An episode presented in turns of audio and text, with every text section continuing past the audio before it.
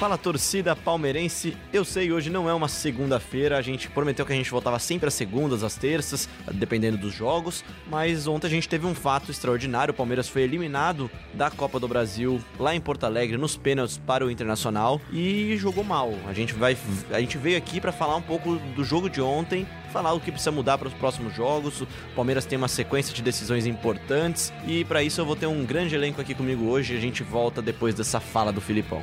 Ninguém morreu, não tem nada. Perdemos uma competição. outros perdem, outros ganham. Alguém vai ganhar. Não tem nada de ficar crucificando A ou B. Vai acontecer nada com o meu time. Nós vamos jogar o futebol que sempre jogamos, equilibrados. Vamos ganhar alguns jogos, vamos perder, quem sabe, algum jogo. Mas não vamos ficar aqui aqui montando um fantasma para o próximo jogo, para o jogo com o Godoy Cruz, para Libertadores. Quem tem que montar isso não somos nós. É, ninguém morreu mesmo. O Palmeiras tem muito campeonato pela frente, ainda tem muito a jogar esse ano ainda, mas o jogo de ontem ligou um sinal de alerta, né? Eu tô aqui agora com três grandes elementos do Palmeiras, que podem falar muito de Palmeiras. Felipe Zito, setorista do Palmeiras. Tudo bem, Zito? Tudo bom, Léo? Hoje um dia atípico aí para falar um pouquinho do jogo do Palmeiras contra o Inter e também já projetar aí a partida da Libertadores na semana que vem, que é decisiva. É, isso daí é um dia que estava com certeza fora dos planos de Filipão e e toda a sua comissão técnica. Também tem aqui dois jornalistas do Grupo Globo, Henrique Totti. Tudo bem, Henrique? Fala, Léo, tudo bem? Vamos falar um pouco desse jogo ruim que o Palmeiras fez contra o Inter. E o nosso terceiro elemento, o quarto contando comigo, é Ian Rezende. Ian Rezende é coordenador de eventos aqui no Grupo Globo. Tudo bem, Ian? Tudo bem, Léo? Tudo bem, Zito, Henrique, a todo mundo? Prazer estar aqui com vocês hoje para falar um pouquinho do Palmeiras. E para começar o nosso papo, a gente começa com um texto que eu li, gostei bastante desse texto e acho que a torcida palmeirense também se identificou um pouco com esse texto, que é o texto que o Felipe Zito fez, um texto de opinião que ele lembra de, de outro texto feito também falando que o Palmeiras precisava ser mais efetivo na parte na questão do ataque, né, na, na parte ofensiva para não ficar à mercê da sorte. E é, é isso, né, Zito? O trabalho trabalho bem feito, você não pode contar com a sorte. Pra, você não, não pode dar chance pro azar quando o trabalho é bem feito, né? Como é o do Palmeiras. É, acho que falar do desempenho do Palmeiras foi muito ruim é, contra o Inter. Não poderia ter sido eliminado no, no, tempo normal, tranquilamente. Mais um jogo que o Everton foi o melhor jogador do Palmeiras em campo. E é, é acho que muito pouco para um Palmeiras que que é o líder do Campeonato Brasileiro, inquestionável, teve a melhor campanha na, na Libertadores, mas foi muito pouco de desempenho. É, eu lembro de cabeça, são dois ataques, eu acho foram dois ataques, um do Dudu e um do Carlos Eduardo já nos acréscimos do jogo, falando de lances claros. Então acho que o Palmeiras mostrou muito, muito, muito, muito pouco é, em um jogo importante, decisivo, que valia uma classificação para a semifinal da Copa do Brasil. É, durante, a, durante a transmissão, a gente acompanha os scouts, né, as estatísticas do, do jogo, e é uma característica do Palmeiras, é claro, ficar sem a bola, mas assim, era, era um, um dado que estava chamando muita atenção. Você jogar uma decisão de campeonato e o Inter a todo momento beirar quase os 70% de posse de bola. É uma coisa que assim, você via que o, o Inter acuava o Palmeiras a todo momento. É, finalizações no primeiro tempo, o jogo parecia estar tá parelho, parecia que o Palmeiras é, tentava jogar um pouco e não conseguia. Você via finalizações, estava 6 a 2 7 a 2 Então, assim, o jogo inteiro, o Inter com domínio muito grande sobre o Palmeiras, e é preocupante, porque não é a primeira vez que acontece isso com o Palmeiras no mata-mata. É, acho que é legal ressaltar, a gente falou disso no podcast que foi no ar, foi ao ar segunda-feira, que o Palmeiras ele tem como característica não ter tanta posse de bola. Os jogos que o Palmeiras melhor teve desempenho em questão de resultado foram os jogos que o Palmeiras teve menos posse de bola. A gente não tá falando de posse de bola. Ter posse de bola é muito diferente de ser ofensivo, e até eu boto agora o Henrique na conversa, porque o Palmeiras não teve, não só não, não só não teve a posse de bola, como o Palmeiras também não teve o controle do jogo em momento algum, como costuma ter, né? Esse jogo mostrou que o Filipão acho que não aprendeu com o erro que ele teve no ano passado.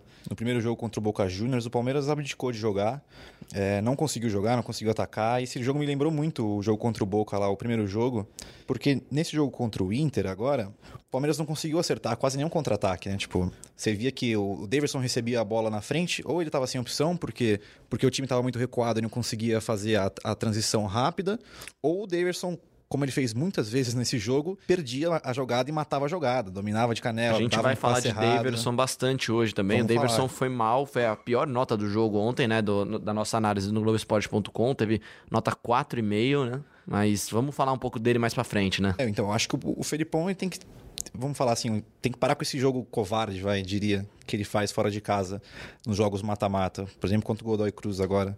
Vamos ver, tem que, tem que melhorar essa questão de, desse jogo de, de contra-ataque. Eu acho que também o, o, desempenho, sempre de destaque, o desempenho defensivo do Palmeiras é, deixou a desejar. O, a gente viu um Felipe Melo bem abaixo. Muito, um, temporada... até perdido no meio campo Exatamente. às vezes, né? E é, é uma temporada muito boa do Felipe Melo, mas a partida dele contra o Inter foi muito ruim. É, uma facilidade com que os jogadores do Inter passaram pela defesa do Palmeiras. A gente viu o Gomes também não tendo um grande jogo. O Gomes, que na minha opinião é o principal jogador do Palmeiras na temporada, não teve um grande jogo. É, o Inter, vale pontuar, o Inter é um bom time, é, tem jogadores experientes e conseguiu envolver, dominar o Palmeiras do, do início ao fim. E como a gente falou no começo, se não fosse o Everton, a classificação teria vindo no, no tempo normal, sem e não seria, não teria nem por que discutir isso. É, falando de, eu falei da nota 4,5 do Daverson, não foi só ele que ficou com 4 4,5.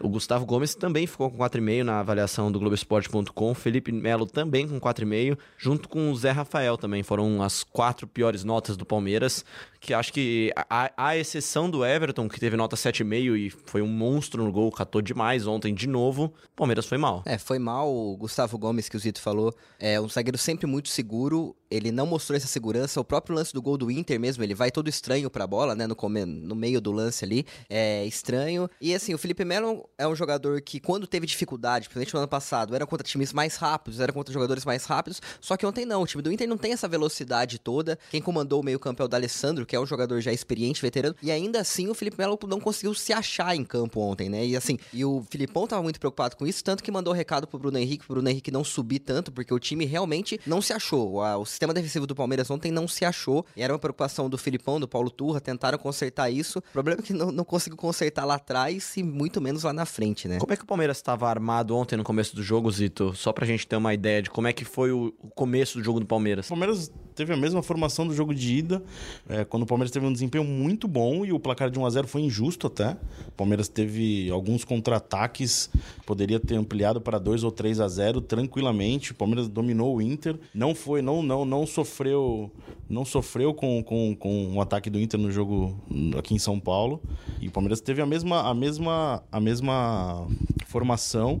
E o Palmeiras tem uma ideia de jogo fixa, assim, não, não, não, é até uma coisa que a gente questiona, até uma ter uma variação para jogos futuros, principalmente em mata-mata. A fórmula do Palmeiras no Campeonato Brasileiro é boa, é, é impressionante, não é boa, né? É além de bom já. Um time que sofre poucos gols e pontua quase toda a rodada, com certeza vai disputar título. Isso é, é inegável, é o que o Palmeiras tem feito. Não dá para questionar o Palmeiras no Campeonato Brasileiro, é, é impossível reclamar do trabalho do Filipão no brasileiro ou de qualquer outra coisa, mas não correspondeu nos dois mata-matas importantes da, dessa temporada, primeiramente contra o São Paulo no Campeonato Paulista, 2 0 a 0 e acabou eliminado nos pênaltis, e agora contra o Inter.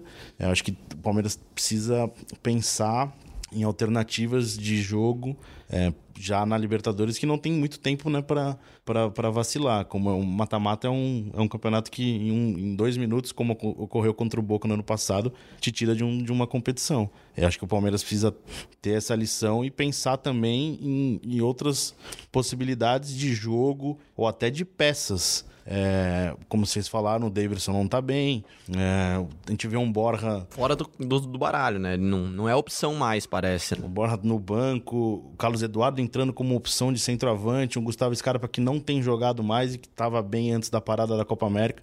O Palmeiras precisa discutir isso e tentar encontrar uma formação que faça o time render e avançar, pelo menos, na Libertadores. Eu acho que o grande problema do Palmeiras nesse ano, e acho que ano passado também, passa pelo camisa 9 do time, né? Sempre ou tinha, ou era o Borja que era questionado, agora tá sendo o Daverson, que matou várias jogadas ontem, porque a gente, fala, a gente falou que o Inter criou várias chances, teve a posse de bola, mas querendo ou não, fez um gol só. A, a, a, defesa do Palmeiras segurou. O problema acho que tá no ataque ali. O Daverson já, não sei se ele já não tá rendendo mais. Pegando os números dele, ele não rende tão bem assim, por exemplo, quanto o Borja. Tipo, ele faz menos gols que o Borja, é menos finalizador. Não sei, a gente pode falar um pouco desse ataque do Palmeiras. É, eu acho que sim, disputa. até a, a função função do Daverson, ela, ela não é só de fazer os gols, né? Ele, ele funciona muito como o pivô do Filipão, né? O esquema que o Filipão sempre teve aquele cara lá mais espetado que faz o pivô, né, Zito? Eu vou ser sincero, eu gosto do estilo de jogo do Daverson. Acho que encaixa no estilo de jogo que o Filipão propõe ao Palmeiras, só que nas últimas rodadas não funcionou. O Davidson é um jogador muito importante para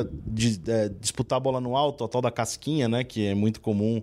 Ele dificilmente perde uma bola pelo alto, ele participa muito pelo jo do jogo, sai da área, ajuda na marcação. O Filipão propriamente até é, é, discutiu, deu uma, como é que ele falou, uma carraspana por causa do desempenho contra o Inter, porque ele, ele questionou se o Davidson era 9 ou 8, que ele precisava do Davidson como 9 e não como 8. É, até induzindo ele a não participar tanto do jogo defensivo para ter um jogador mais fixo na área. Eu acho que é isso. O Palmeiras faltou um jogador 9 na área para segurar, de certa forma, o Inter, a defesa do Inter, e ser importante. Ser Deixar a bola na área, né? E ter. Na, na, ter no ataque, né? Exato, e ter poder de, de, de poder ofensivo, o que faltou. O Dudu não teve uma noite boa, o Lucas Lima muito mal, o Zé Rafael também muito mal. Então, do meio para frente, o Palmeiras foi a primeira alteração do Filipão entrar mal no meio-campo também, que não né? funcionou, então dali o Palmeiras de criatividade e produção ofensiva foi quase zero.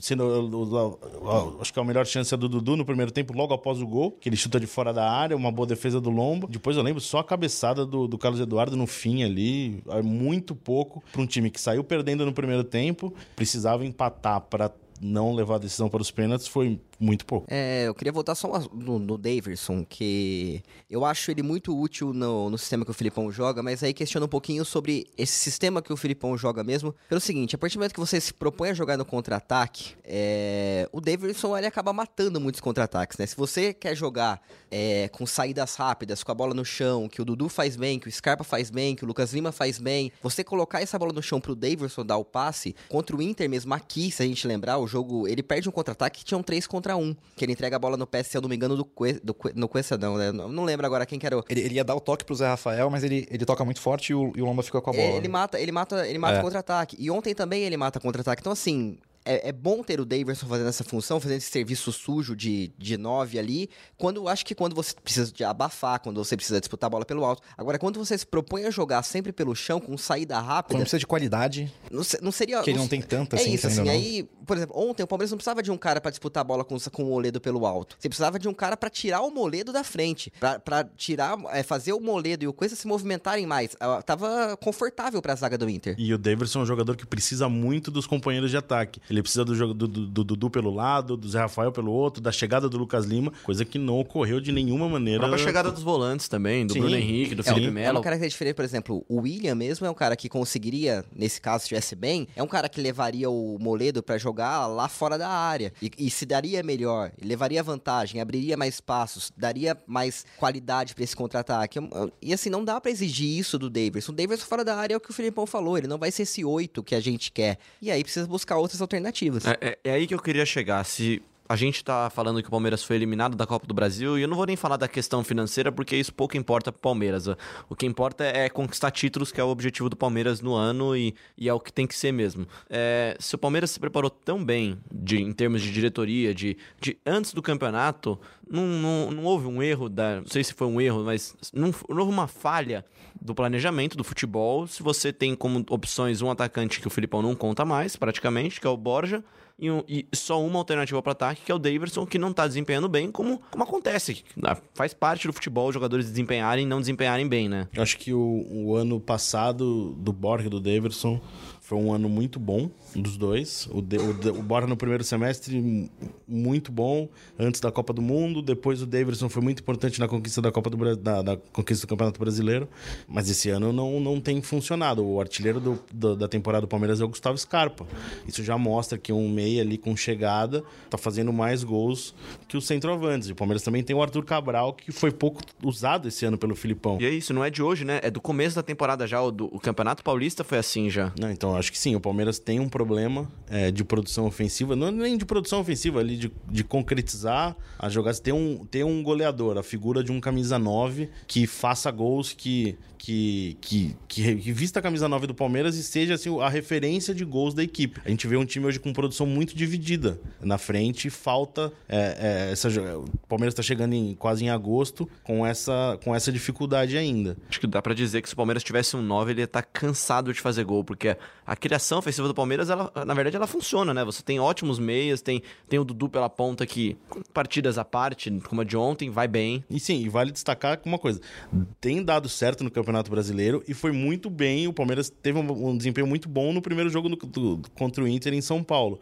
O 9 deve ter feito falta ali ao Palmeiras em São Paulo para ampliar justamente essa vantagem. Mas assim, é um desempenho bom, não é um desempenho ruim. É, e gente, é importante pontuar também que o Inter tem um time bom. O Palmeiras não caiu por um. não é uma zebra. É, acho que a gente não pode. Não acho que é algo excepcional. Não, não. O Inter, historicamente, é um adversário, sempre foi um adversário muito difícil na vida do Palmeiras. Ainda mais no Beira Rio. Desde sempre. O Palmeiras teve um jejum muito longo, é, que caiu em 2016. Ele ficou de 1997 a 2016 sem vencer no Beira Rio. Gol do Eric, que hoje tá no Botafogo. Então não é um absurdo o Palmeiras ser eliminado pro Inter, mas acho que sim, o, o, o, o desempenho do Palmeiras deve sim ser questionado e avaliado e pensando já no futuro importante que o time vai ter na Libertadores. Acho que até por isso que o Palmeiras lamentou tanto, os jogadores lamentaram tanto ter vencido só por 1 a 0 uma partida que o Inter foi muito abaixo, que o Palmeiras foi muito bem. O Palmeiras foi bem, poderia ter saído com maior vantagem, né, Henrique? É, podia ter ampliado. Eu queria falar um pouquinho do Borja. Sou um pouquinho defensor do, do Borja, no, no Fale do Borja. É, eu não sei o que vocês acham, mas se o Palmeiras tivesse uma mistura de Borja e Daverson, talvez seria o, o nove ideal para o Palmeiras. Um cara que briga, que nem o Daverson, um cara que tem presença no alto, que ganha todos. O Daverson ganha praticamente todas as bolas no alto. E um cara mais finalizador, como o Borja. Só que o, o Borja, ele não tem confiança mais. Ele tá numa, numa bola de neve de, de críticas, de vaias, de tudo, que acho que não tem mais como sair, né? E até o desempenho dele não é bom, né? Não é bom, ele, é, ele ajuda nessa parte de críticas. Acho que ele precisa de novos ares, né? Ele não se ajuda também. É. E o, o Borja Borja é um jogador importante, como você falou, de finalização. Ele é muito ele bom. Ele é muito bom. Lembra do primeiro jogo dele na estreia? Exatamente. Tapa no Antes disso, lembra daquele jogo dele contra o São Paulo no Atlético é, Nacional? Também, é, começa, então, e é importante, mas uma, uma coisa, ele é um jogador, sempre foi um jogador questionado por não participar da fase ofensiva, da fase defensiva, né? Isso hoje é cada vez mais importante para os treinadores atuais, essa participação é de todos isso, os jogadores. E ele sempre foi questionado por todos os treinadores. Ele foi reserva com o Eduardo Batista, ele foi reserva com o Roger, ele foi reserva com o Cuca.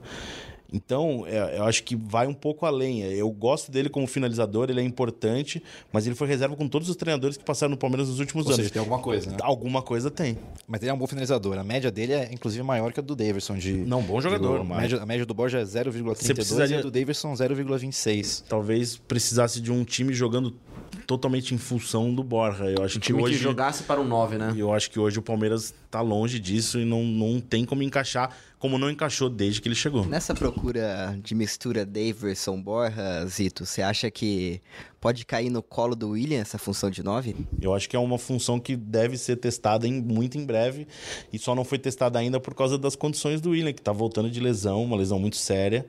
Até me surpreendeu ele jogar bastante mais. Assim, e assim. Acho que um, quase 40 minutos, 30 minutos de jogo ele participou no, do Beira Rio. Acho que entraremos nesse tema ainda, disputa de pênaltis. Vamos valorizar o William, que, como o Zito falou, tanto tempo fora.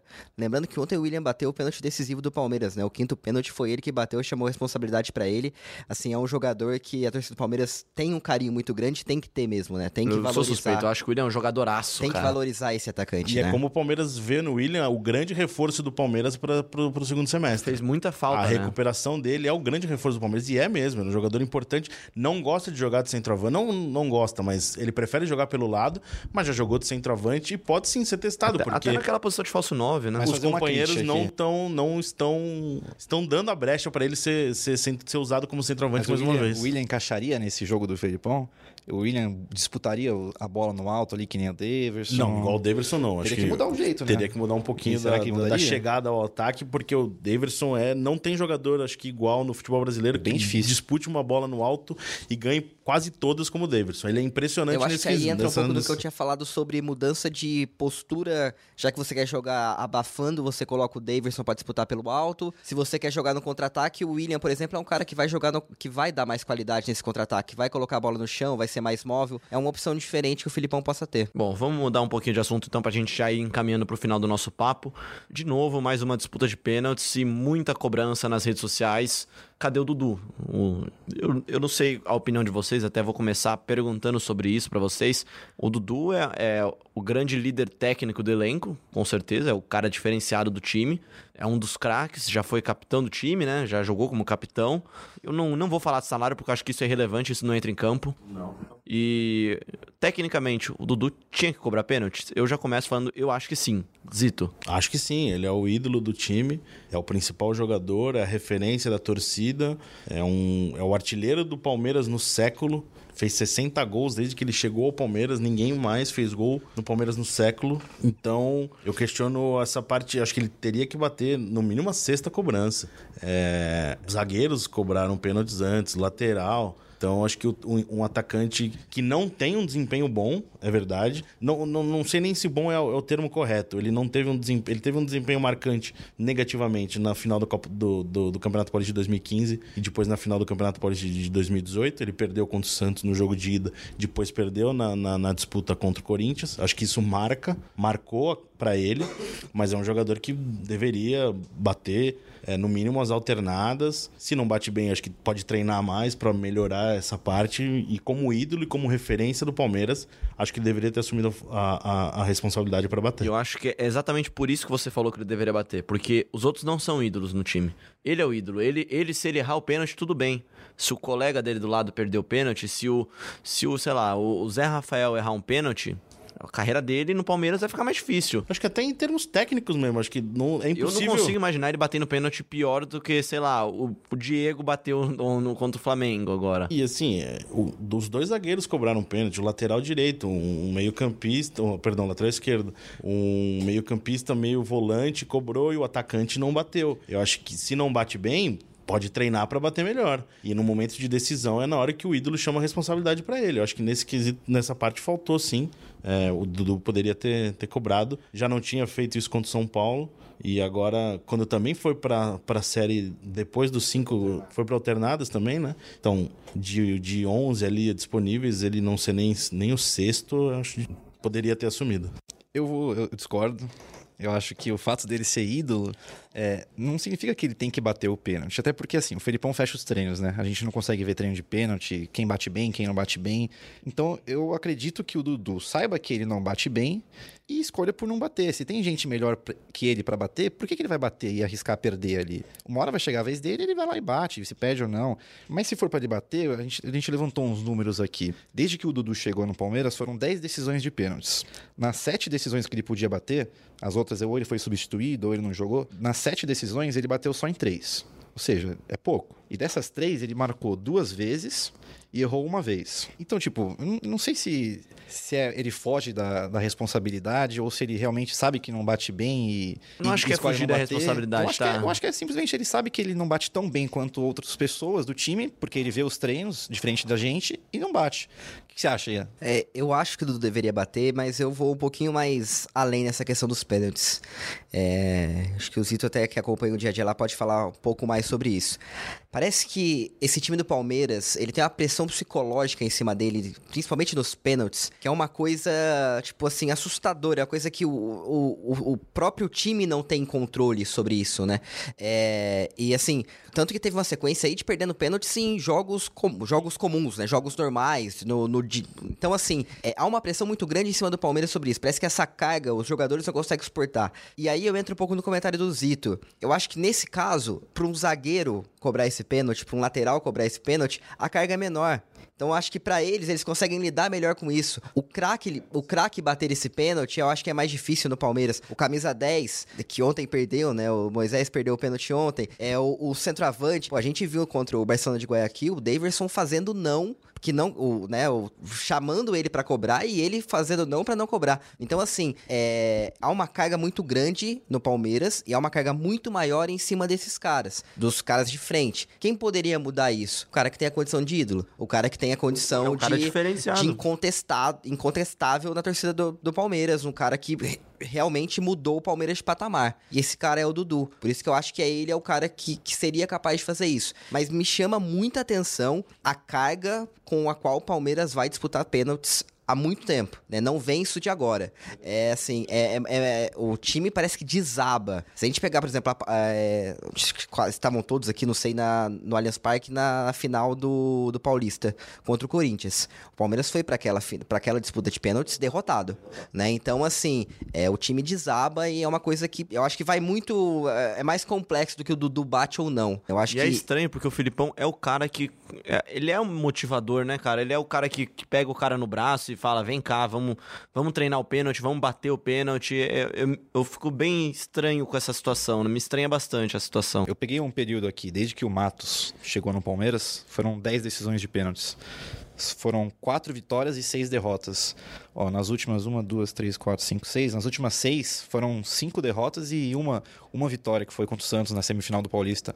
O resto foi toda eliminação. Eliminação para o Santos, pro Barcelona, para o Corinthians, para o São Paulo e agora para o Inter. Bom, é, os números não mentem, né? É, não é o fim do mundo. O Palmeiras tem mais duas competições em que está muito bem. O Palmeiras é o favorito para o campeonato, para ganhar o Campeonato Brasileiro. É, é um dos favoritos para ganhar a Libertadores. Ninguém tem dúvida disso. Não é, não é nenhuma um tipo de forma de colocar mais pressão no time do que ele já tem deles mesmos. E agora é virar a página, né? Palmeiras, acho que depois de mais uma vez cair com o mesmo erro do que caiu com Boca, eu acho que é importante, é, é muito importante o Palmeiras saber no que errou para não errar de novo, né? Agora, semana que vem, agora, na terça-feira, aliás, fica já o recado, torcida palmeirense. Não voltaremos na segunda-feira como de usual. O jogo do Palmeiras contra o Godoy Cruz é na terça-feira. O Felipe Zito estará lá em Mendoza, na Argentina. A gente grava na quarta-feira logo cedo. Trazer uns vinhos pra Vai gente. trazer vinhos pra gente. A gente grava na, na quarta-feira logo cedo e publica assim que for possível, na quarta-feira mesmo,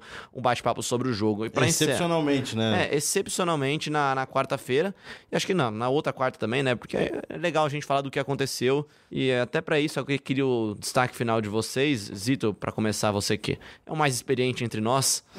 É, o que, que o Palmeiras precisa mudar pro jogo agora para conseguir voltar ao caminho de vitórias que tem conquistado? O trabalho do Palmeiras é muito bom esse ano. Não dá para falar que não é muito bom o Palmeiras. O Palmeiras esse ano é excepcional. Eu, pensando no jogo na Argentina, talvez eu voltasse com o Gustavo Scarpa como titular. É um jogador que antes da parada estava muito bem. E o Lucas Lima, que não estava mal também, mas fez uma partida muito ruim contra o, contra o Inter.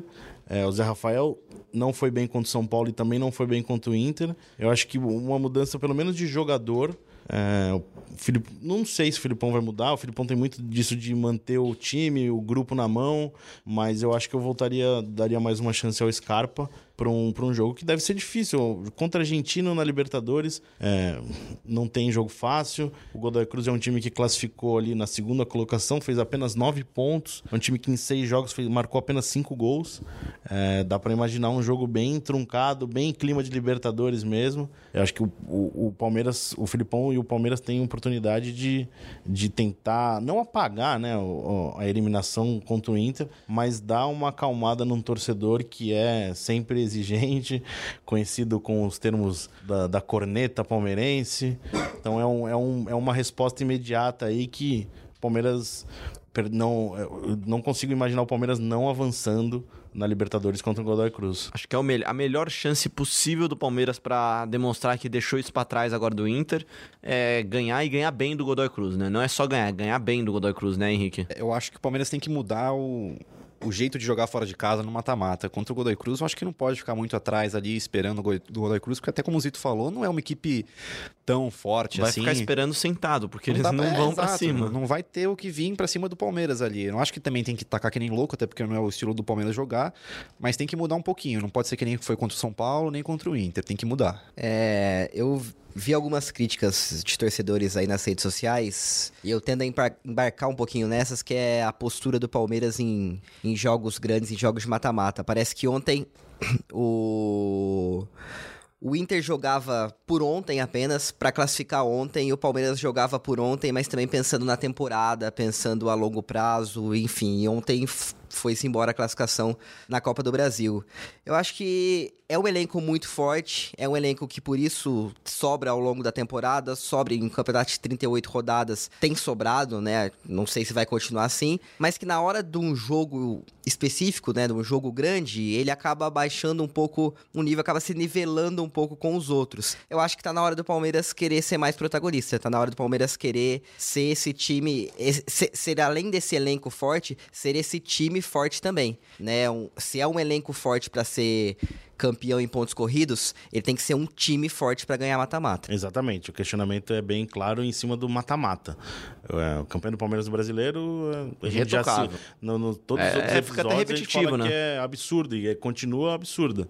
Mas no mata-mata o Palmeiras precisa postura, é, tática, alguma coisa, né? tudo. Tem a pressão do jogo, que é maior a pressão, o Palmeiras precisa saber entender mais para ir longe nessa Libertadores. Só para finalizar da minha parte, e é um trabalho muito difícil, porque assim, a gente tá falando que no- é um trabalho irretocável no brasileiro, e antes do Godoy Cruz tem um jogo contra o Ceará em Fortaleza. né? Tem um jogo no Castelão. Então, é, tem, que, tem que virar essa chave, mas é difícil. A gente tá cobrando uma coisa que a gente mesmo tá falando do jogo de terça-feira, esquecendo que tem um jogo sábado que o time é líder do campeonato e tá defendendo a liderança. E que precisa pontuar de alguma maneira para manter a liderança, É sem depender do resultado. Se é difícil pra gente que tá aqui, imagino pra quem tá lá dentro, é muita pressão mesmo. O Palmeiras tem um time muito bom, o Filipão é um grande técnico e tem muito trabalho pela frente. Pra passar a agenda dos próximos dias, o Palmeiras joga no sábado, dia 20 agora, às 19 horas, lá no Castelão contra o Ceará. Se você tá ouvindo a gente no sábado, joga hoje. Se ouviu no domingo, jogou ontem. E vai depois direto, direto do Ceará, vai direto pra Mendoza, na Argentina, onde enfrenta o Godoy Cruz na terça-feira. Jogo válido pela Libertadores, oitavas de final. A volta é na outra semana, também na terça, né, Zito? Sim, também na terça-feira. Também na terça-feira. Aí cobertura completa no Globoesporte.com. Volta a enfrentar o Vasco. Enfim, sequência é difícil. E a última coisa que eu queria lembrar aqui também é que as meninas também jogam no final de semana, tá? As meninas do Palmeiras jogam no domingo. O jogo também válido pelas quartas de final do Campeonato Brasileiro da Série 2. Vale vaga na primeira divisão, né? Exatamente. Ganhou, vai direto para a primeira divisão no futebol feminino. É bem legal esse trabalho que o Palmeiras está fazendo lá também. Pode ficar ainda melhor com uma vaga na Série A e, aliás, pode ter um choque rei na semifinal. O São Paulo também, na- no outro lado da chave, pode enfrentar o Palmeiras na semifinal do Campeonato Brasileiro da Série A2. Só lembrando, o Palmeiras ganhou o primeiro jogo, né? 2 a 0 contra a Chapecoense fora de casa, então tem a situação bem mais tranquila, deve subir para a primeira divisão. O São Paulo tá patinando, perdeu o primeiro jogo pro Taubaté, mas Brasileirão feminino aí crescendo bastante, é bem legal de a gente ver. Legal, se você quiser acompanhar o jogo, lá em Vinhedo no domingo às 15 horas, tá? A galera de Vinhedo que ouve a gente, tem muito palmeirense em Vinhedo, aliás. É só, é só colar lá que acho que é de graça o ingresso até, não, não tenho certeza, mas procura aí nas páginas do Palmeiras que você vai achar também. Bom, com isso a gente encerra esse nosso, esse papo extraordinário, não extraordinário pela derrota, mas extraordinário porque é fora do nosso dia normal, né? A gente volta toda segunda, terça-feira, no comecinho da semana, e hoje a gente tá voltando num dia diferente. Semana que vem voltaremos também em um dia diferente, a gente volta na quarta-feira. Palmeiras joga contra o Godoy Cruz na terça, então a gente volta na quarta para fazer análise do jogo, já preparar também a torcida palmeirense pro jogo contra o Vasco no final de semana. A gente fica por aqui, se você quiser ouvir a gente sempre no globesport.com/podcast, no Apple Podcast, Google Podcast, Pocket Cast, em todos os casts possíveis. Para encerrar, só aliás, antes disso, arrobas, por favor. Felipe Zito, Arroba Felipe Zito, como eu gosto de sempre lembrar, não é diminutivo nem apelido, é sobrenome mesmo, arroba Felipe Zito. Henrique Totti. Henrique Underline Totti. Difícil, né? Como é que é o Totti? É o Totti italiano? Francesco não Totti, é- não é- Roma, não? Não é Francesco, não. É Totti, é húngaro. T-O-T-H. O meu é Ian Rezende, Y-A-N, quer dizer, é Ian Underline Rezende. Tô esquecendo a minha, a minha própria arroba. É Ian Underline Rezende, não tão fácil assim como o Felipe Zito. Ele fala bastante carnaval lá, então não sei se eu recomendo muito não. Eu sou o Le... arroba Leo M. Bianchi. A gente volta semana que vem para falar muito mais sobre Palmeiras. Valeu!